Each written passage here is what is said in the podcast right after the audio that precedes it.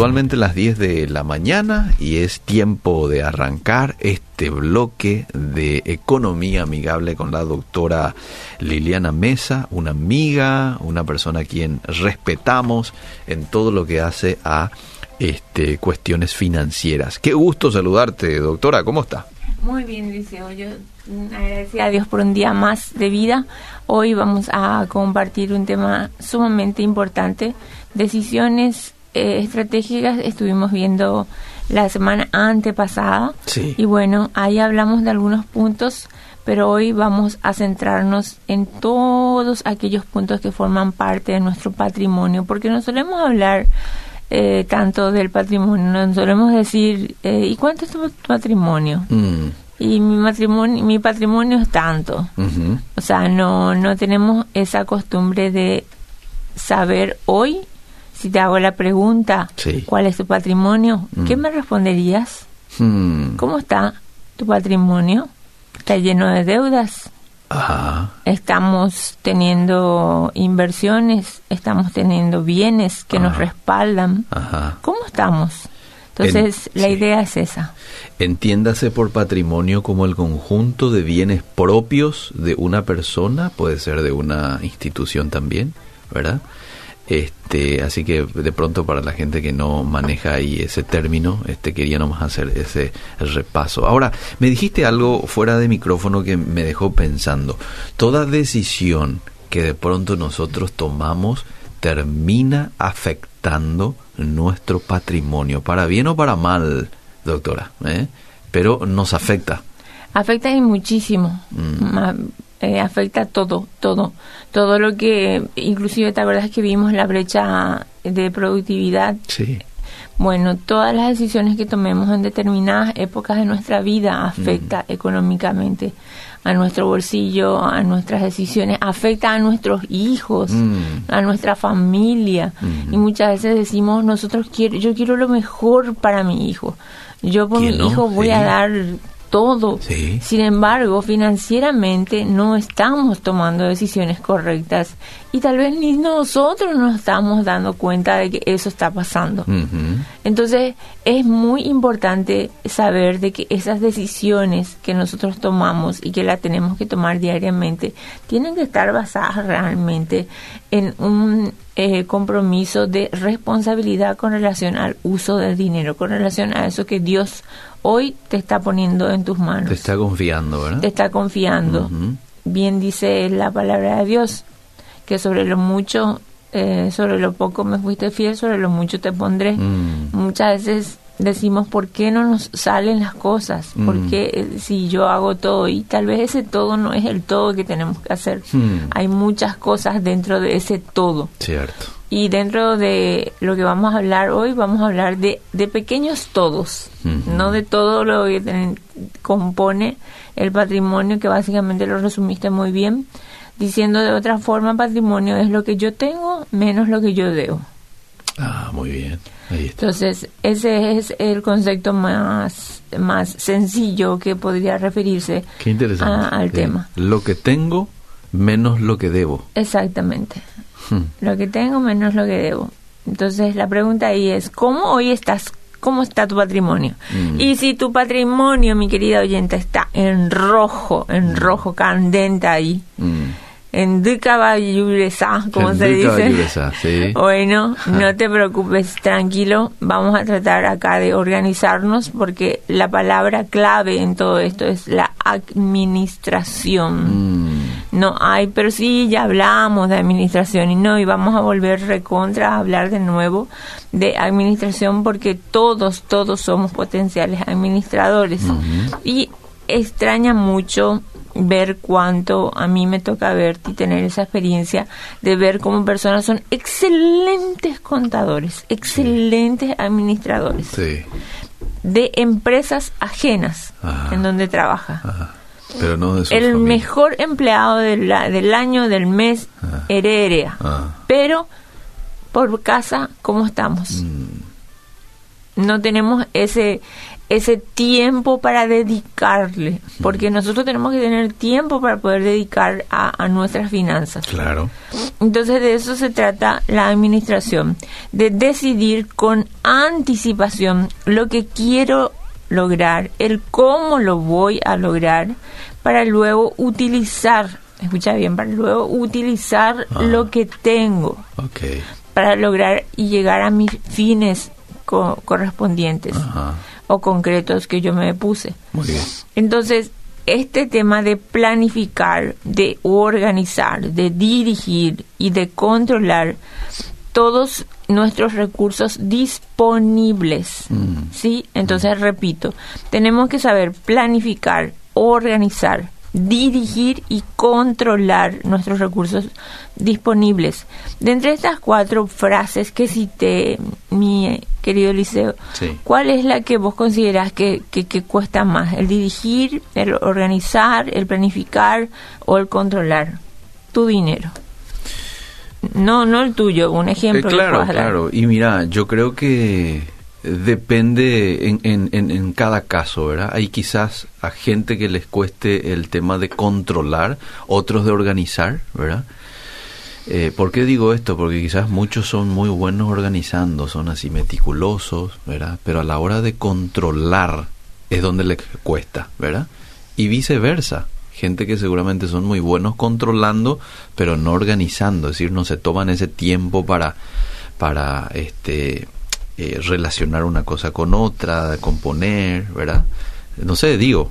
Está, está perfecta la, la, respuesta. Mm. Planificar, organizar, dirigir y controlar. Bien lo dijo Eliseo, muchas mm. podemos nosotros eh, tener esa capacidad de ser organizadores, pero si organizamos tenemos que saber planificar. Mm. Y si sabemos planificar, tenemos que saber tomar, dirigir el mando, el, control de nuestra economía.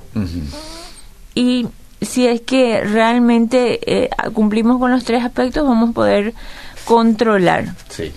Estoy tomando acá un rico café con unas ah, sí, entonces disculpen. Ahí está. Voy a ahí está. Ahí usar la servilleta y estamos Sí. Excelente. Bueno, entonces eh, lo que quiero llevar a pie, sí, tal vez alguna de estas cosas la persona puede ser mucho más fuerte, tener más habilidad, pero los cuatro puntos son los cuatro puntos que tenemos que utilizar, utilizar para poder administrar ese recurso disponible que tenemos y mucho más en esta situación. Ah, ahí es quizás cuando mucha gente dice, pero ¿por qué no me sale si estoy haciendo todo, verdad?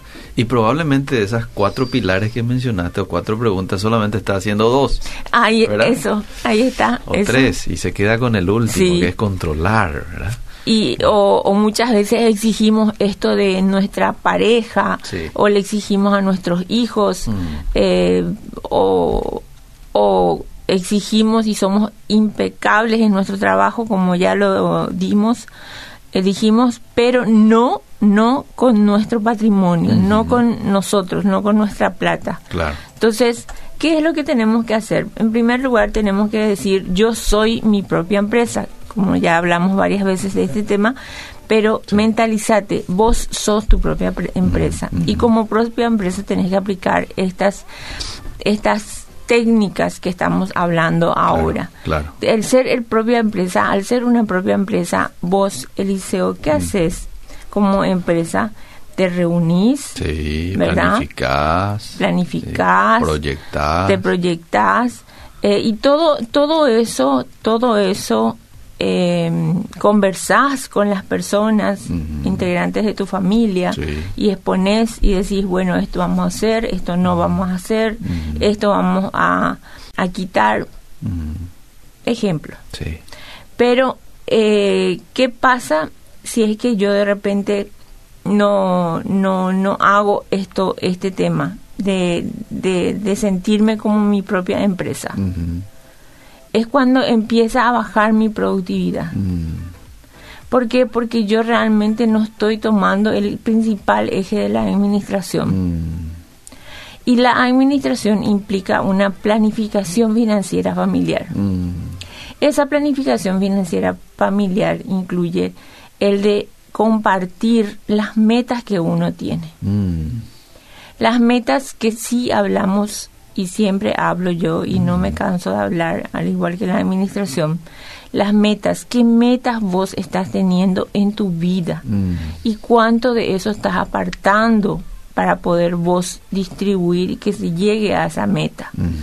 ¿Cuál es hoy tu meta para salir de tu deuda? Mm. ¿Cuál es hoy tu meta para tener una economía sana? Mm. ¿Cuál es tu meta hoy para poder ser productivo y para poder llegar a tener más de lo que debes? Mhm. Y poder tener así un patrimonio sano Mm. y poder también delegar, dejar eso a nuestros a nuestra generación, a nuestros hijos. Mhm. Entonces, en una planificación financiera familiar muchas veces eh, cuesta porque está el papá, está la mamá y vamos a hacer un escenario de un chico de 9 años, Mm. otro de 15 años y otro de 20 años y el papá y la mamá y le vamos a incluirle también a un perrito Sí. dentro de la casa como miembro porque es Sí. miembro de la casa. Sí. Y cada uno, una vez hice una encuesta y cada uno de ellos tenía un pensamiento totalmente distinto Mm. a lo que quería y fuera totalmente del proyecto de la casa. Mhm. Tal así el punto que la mamá no sabía lo que gastaba el papá, el papá tampoco no sabía lo que gastaba, uno ya estaba trabajando y ellos le seguían dándole plata a esta persona, manteniéndole, pero la persona de 18 años ya estaba trabajando Mhm. y ya estaba teniendo el mal uso de empezar a quitar crédito porque Mm. quería el auto, porque ya desde joven. Entonces, es muy importante que en esta primera reunión planificación financiera familiar nos reunamos y podamos definir qué es lo que queremos como familia Mm. que podamos decir y analizar ahí cómo está nuestro patrimonio, cuánto es lo que debemos, cuánto es lo que tenemos, estamos bien, cuánto es lo que ingresa en la casa, Mm. cuánto es lo que sale. Mm. Hacer una, un análisis y a Mm. partir de ahí tomar decisiones porque es muy importante eso de sentarnos. ¿Cuántas veces, así como la Santa Cena, que se hace una vez al, al mes, Sí. ¿verdad? Que es tan edificante, que es tan hermoso. Sí. Bueno, así también tenemos que sentarnos una vez al mes. Y hablar de estos números, de nuestras finanzas personales con nuestra familia. Ok, con un rico calculadora de por asadito, medio, sí. Sí, un rico asadito, Ah. eh, algo para picar Sí. ahí de entrada y bueno, en un ambiente cálido, en un ambiente ameno, Ajá. sin discusión, poniendo en oración la reunión para llevar a cabo eh, y hablar de estos temas. Mm, Porque necesitamos hablar de Sí, estos temas, sí, Eliseo. Personas que en esta semana me llamaron y me dijeron, ¿sabes qué, doctora? Yo hace un año que te vengo escuchando Mm, y nunca tomé la decisión, pero hace cinco meses vos hablaste de nuevo sobre el tema de, de, de inversión, no, no sé si me dijo cinco meses o cinco semanas, no, no sé, no me acuerdo ahora, pero hablaste de nuevo sobre el tema de inversión mm, y ahí empecé a ahorrar y también empecé a administrar y me di cuenta de tal y tal y tal cosa. mm, O sea, eh, el programa que hablamos la semana pasada Sí. era sobre cómo cotizar en la bolsa de sí, valores. Sí.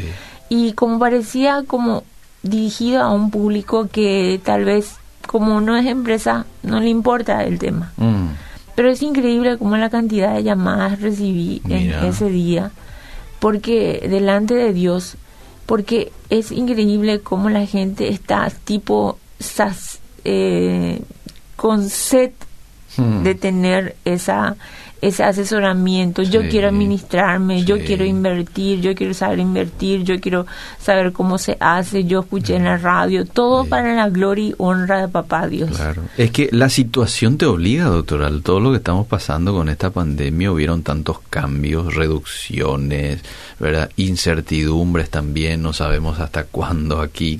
Entonces, eh, eh, te- te- te- la situación te obliga a replantearte todas estas cuestiones y, ¿por qué no?, a buscar ayuda. Menos mal que le tenemos a gente como ustedes ahí en Inversiones Paraguay, en los cuales uno puede de pronto buscar el asesoramiento, ¿verdad? Exacto. Eh, mira que tengo una cantidad ya de mensajes Ah, aquí. leemos. Cuando vos me digas, yo Sí. te leo, ¿verdad? Lee. Dice, me endeudé por 20 años para comprar una casa. Y justo esto tenía para preguntarte yo en algún momento. Recién un año estoy pagando. La pregunta es, ¿mi patrimonio está en saldo negativo o ya puedo considerar un patrimonio a la casa por más que sea una hipoteca?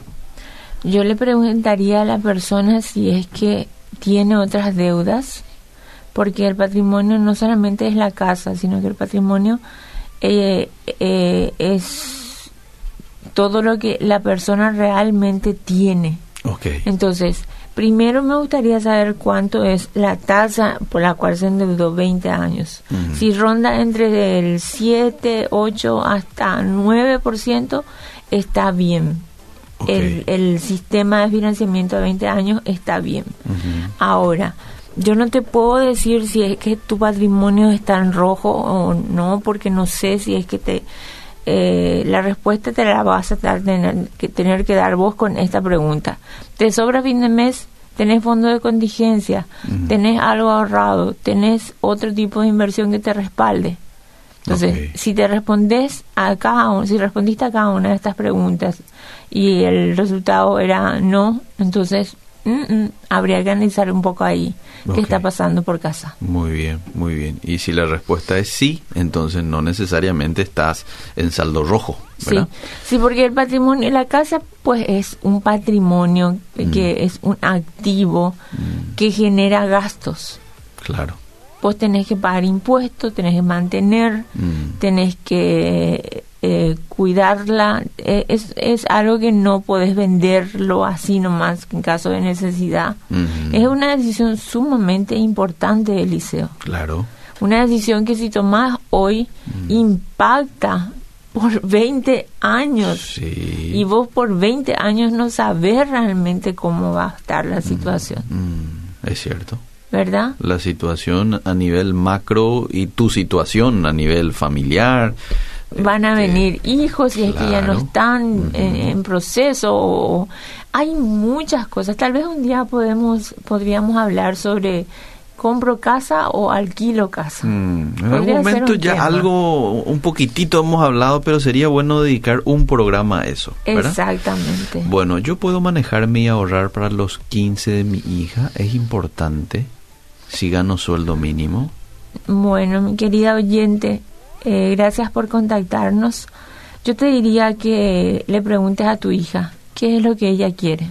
Ajá. ¿Por qué? Porque conozco familias y esta es una experiencia que voy a contar rápido. En la empresa se fueron y consultaron conmigo, eh, mamá y papá, y estaba la hija. Mm. Y el papá le dice que, bueno, nos, nos presenta, me presenta el tema de el plan para poder festejar el cumpleaños de la hija de- que va a cumplir 15 años. Y la hija yo la noté así muy distraída, muy calladita, Eh. eh, no participaba, no la vi tan animada. Entonces le pregunté, ¿y vos, mi corazón, qué querés? Y me dice, le mira a la mamá y le mira al papá y le dice, ¿sabes qué? Yo lo que quiero es que se dejen de discutir, porque Mira. todas las noches discuten. Uy. Y yo no quiero con mi cumpleaños, yo no quiero festejar, yo lo único que quiero es que ellos dejen de discutir. Mira. No me importa mis 15 años. Uy. Entonces, si ganas un sueldo mínimo, Mm, y te diría de que le hables a tu hija y trates de que tu hija el regalo sea una fiesta bastante sencilla y que el regalo sea tu primera cuenta en un fondo con un millón de guaraníes. eh, qué bueno. Entonces ahí voy le estás dando ya una educación Ah, que va a impactar fuertemente en su vida. Porque en un 15 años se gasta mucho el liceo. Sí. Mucho gastas en un 15 años. sí. Pero si en un asadito familiar, algo sencillo, así nomás se gasta, ¿qué sería en un 15 años? A no ser que la señora me dijera, me dijera en un mensaje, yo esto ya lo vengo ahorrando desde 15 años, sería fantástico. Mm, Porque si es que uno ahorra desde que el bebé está en la panza para los 15 años, cosa que los norteamericanos u otros países lo hacen. Entonces ya para la universidad ahorran desde que está en la panza. Ellos apuntan muchísimo a la educación. Ellos no ven, eh, de, de, hecho no festejan los 15 años, festejan los 18 años y tampoco no le dan mucha importancia a ese festejo. Pero sí sí a qué universidad se va a ir su hijo ya desde los siete años. Mm. Entonces es importantísimo eso. Mm. Creo que ese tema del festejo es más por una presión social, ¿verdad? Una presión social y bueno, querer darle el gusto a, nuestro hijo. Muchas veces decimos, es que yo no tuve y quiero que mi hija eh, tenga, quiero darle lo mejor para mi hijo. Y también esa presión social que es fuertísima porque de los parientes, que los amigos, que la escuela, que luego mi compañera hizo, que no hizo. O sea, presiones de todos lados vamos a recibir. el tema ah. es si realmente esas personas que nos presionan van a ponerse en nuestro zapato a la hora de que nosotros después tengamos que pagar las deudas que nos dejó esa fiesta de 15 años. Pero mira qué buena idea eso de darle ya su propio eh, su propia cuenta en el, su propia cuenta, fondo, sí. Instruirle al ahorro y esa persona puede tener en poco tiempo 10 millones de guaraníes. ¿Te imaginas 15 años y ya poder tener y cuando tenga eh, y termine la facultad tener plata para su educación? Para poder viajar el liceo. Totalmente. Fíjate vos de que si la persona ahorra desde que es bebé un 100 mil nomás mensual a los 15 tiene 15 millones. Sí. 15 millones de guaraníes. Y eh, Eliseo, se hizo un test hace poco. Eh, Yo tengo que ahorrar un poquito más porque tengo dos, ¿eh? Dos. Dos sí. ahí que me vienen justo cerquita, pero... Yo te debo una planilla, por cierto, de, de, de algunos cálculos. Bueno, el tema, el tema es es eso, Eliseo. Sí. Vamos a anotar en una agenda, vamos a hacer una lista de los primeros temas que vamos a tratar en esa reunión. En la reunión, en la primera reunión con con, con todas las con todos los integrantes de la familia y en esa primera reunión se va a fijar el bosquejo de lo que será un plan de vida próspero. Mira qué interesante. Un bosquejo de lo que va a ser ese, esa vida propia. Acá tenemos que tener control de gastos e ingresos, asignación de tareas y deberes, dirección, duración de cada una de las actividades que se nos presenta, conocer las necesidades, objetivos claros, decisiones acertadas. Mm. Eh, planificación flexible, mm. evaluar correctamente los riesgos de inversión, si es que estás o no invirtiendo. Eh, de hecho, siempre uno está invirtiendo, ya sea su tiempo, su conocimiento, no solamente hablemos de inversiones financieras. ¿Entendés? También el tema de poseer seguros. Mm. Acá quiero hablar de dos tipos de riesgos. Riesgos financieros y riesgos no financieros. Mm. ¿Qué son los riesgos no financieros? Mm. Los riesgos no financieros son aquellos riesgos que eh, están fuera de nuestro alcance. Mm. Por ejemplo, que te despidan. Eh, por ejemplo, ahora es un riesgo no financiero eh, que te detecten el COVID. Porque no hay hospital y sabemos cómo está la situación. Sí un riesgo no financiero es que se te descomponga el auto mm. y vos no tengas que cómo pagar. Un riesgo financiero es la pérdida de un familiar dentro de la familia mm. y que esa familia sea el sustento. Mm. Un riesgo no financiero, porque no lo, no lo puedes controlar, es el tema de que papá que estuvo trabajando ahora se quedó sin trabajo mm. y cuál es la fuente de ingreso que están teniendo. Mm. Entonces, son los riesgos financieros son que la empresa caiga y no te esté pagando los intereses o los dividendos correspondientes. Pero los riesgos financieros son fuertes porque vos tenés que estar mucho más fuerte en tus riesgos financieros. Mm sí, tener ahí un colchón, tener ahorro, tener inversiones. Mm. para que vos puedas quitar esos ahorros, esos intereses, puedas utilizar tus riesgos financieros para así minimizar los riesgos no financieros. Ok. ¿Sí? Ok. Entonces, tu riesgo, tus riesgos siempre hay una inversión. Mm. Riesgos financieros se refiere a que tal vez esa tasa que tenías que cobrar no la cobraste por A o B motivo, pero tus riesgos financieros, no financieros, perdón, son muchos y tenés que tener en cuenta porque impactan. Y tenés que saber que esto puede tener mil millones o dos mil millones de intereses o de ahorro que con una no tener un seguro eso te lleva en dos semanas en tres semanas te, te, te liquida sí. si a mí me pasó Mm. cuando papá se enfermó y que yo no tenía seguro no tenía nada Mm. y, y estábamos a punto de vender la casa Mm. porque era algo que no, no, no lo planeábamos, se presentó ahí y es importante tener en cuenta esos riesgos financieros y no financieros sobre todo. Te leo algunos mensajes más. ¿Sí? Quiero comprar un auto, tengo 50 millones. ¿Es mejor invertir esa plata que tengo o sacar un préstamo para la compra? ¿Cuál es la mejor opción? Quitar un préstamo para la compra Él tiene 50 millones. y Tiene, quiere más. tiene como para ir a comprar el vehículo, así como entiendo, al contado. Pero él dice, es mejor comprar y comprar y, y utilizar ese dinero que tengo, 50 millones, o mejor es ir a invertir ese dinero y quitar un préstamo para comprar el vehículo.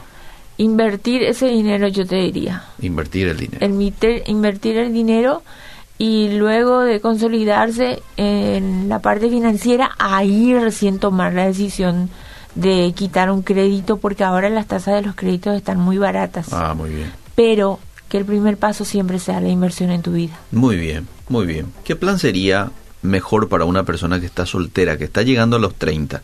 Quiere mudarse de su casa, quiere hacer un plan para mudarse de su casa, ahora solo tiene una pequeña empresa que comenzó recién. ¿Qué recomienda? ¿Alquilar? ¿Proyectarse a comprar un terreno? ¿O qué puedo hacer? ¿Cuántos años tiene? 30. No sabemos. 30. 30. Soltera.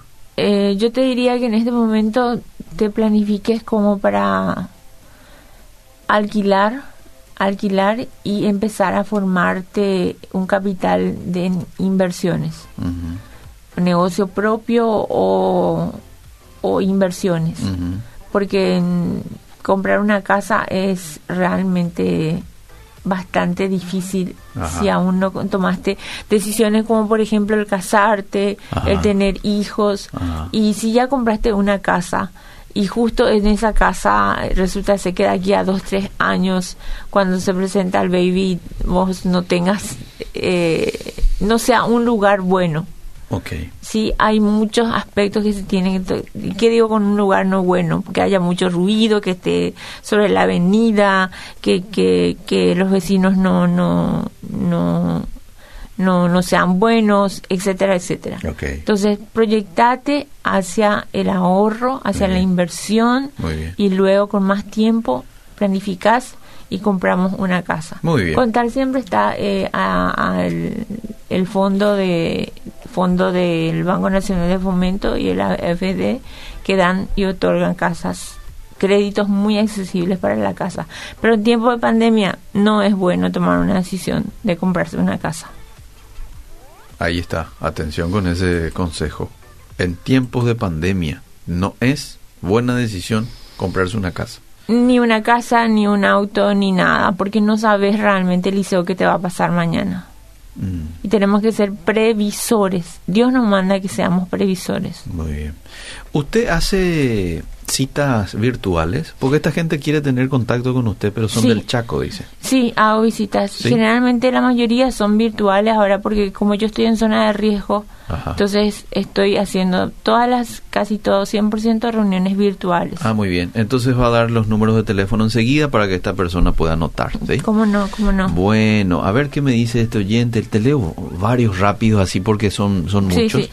El 15 años del liceo también tiene una función de iniciación a una vida adulta. Emocionalmente significa mucho, pero no es necesario gastar. Se puede hacer una ceremonia de iniciación, pero familiar, dice. Interesante aporte. Qué lindo aporte. Hace, hola, con unos 30 millones, ¿cuál sería una buena inversión para emprender? No en la bolsa, algún negocio rentable en ventas. ¿Cuál podría ser una buena opción? Siempre, siempre el tema de inversión inmobiliaria, que ahora pagas un canon y puedes ser vendedor con una plataforma, es una de ellas. Y el tema de comida, porque siempre vas a necesitar dos cosas, techo y comida. Cierto, cierto. Muy bien, dice... Eh, muy lindo tu programa como siempre. Yo desde que escucho cuando una vez dijiste ahorrar cinco mil por día, desde ahí empecé a poner en práctica. En el momento aprieto, usé mis ahorritos, pero sigo ahorrando. Qué lindo. El hábito ya se generó.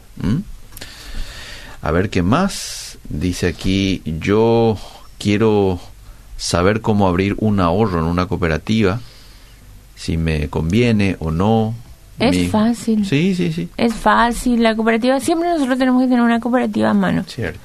Ah, entonces es fácil, tenés que llevar tu cédula de identidad, tu comprobante de ingreso, llenar unos eh, papeles, afiches eh, comerciales y ya sos socio de la cooperativa. Y tenés que tener en mm. cuenta que tenés que mes a mes eh, dar un aporte de 20 mil, 40 mil, dependiendo de la cooperativa. Pero sí, es bueno. Mira qué lindo este mensaje. Bendiciones a ti porque te escuché y te hice caso, gracias a Dios, empecé a vender vellú con cocido. Mi vida. Y creció mucho y ahora ya hago almuerzo también, gracias a Dios. Todo sí se puede cuando uno se propone. Y ahora deseo para mi casa. Este, y quiero saber cómo puedo hacer para lograr eso. Muy bien. Eh, sería bueno probar un poquito el vellú y el cocido para ver si es que... sí es que es rico. Así que muy bien. No, yo sé que va a ser rico porque ya está proyectándose para comprar, para diversificarse en comida. Para una farmacia sería mucha inversión para empezar con algo. O en la farmacia. Ah, bueno, las farmacias están ahora en auge, eso también hay que ver. Es una muy buena inversión. A mí me gustaría tener una farmacia. ¿En serio? Pero no tiene que uno ser profesional en esa área para abrir una farmacia. Puedes contratar, tercerizar. Ah, vos siempre tenés que proyectarte a que no solamente todo lo tengas que hacer vos. Ah, muy bien, muy bien. Está excelente. ¿Y va a abrir su propia farmacia? Me gustaría, estoy viendo algunas franquicias que también me llaman un poco la atención. Bueno, atención, empresarios que por ahí están escuchando, al dueño de una farmacia. Bien, eh, minutos finales, doctora. Minutos finales, ¿cómo no? Bueno, vamos a despedirnos siempre con un proverbio Proverbio 16.9 dice, el corazón del hombre piensa sus caminos, su mm. camino, mas Jehová enderezará sus pasos. Amén. Gracias por el tiempo, doctora. Gracias a vos, Eliseo, y bueno, fuerza, ánimo a construir nuestro patrimonio financiero familiar. El número de el teléfono. Número de teléfono de Inversiones Paraguay. con ustedes. Acá voy, 0986 86 840 840 828. 828. Te pido que una vez más lo puedas repetir. Sí, cómo no. 0986 66 840 828. 096 840 828. Inversiones Paraguay. También puedes escribirnos a nuestro correo y agendarte citas o hacer consultas específicas. ¿Cuál es el correo? El correo es inversiones paraguay sociedad anónima arroba gmail.com. Ahí. Ahí está. Muy bien. Gracias por el tiempo. Gracias a vos, Eliseo. Seguimos.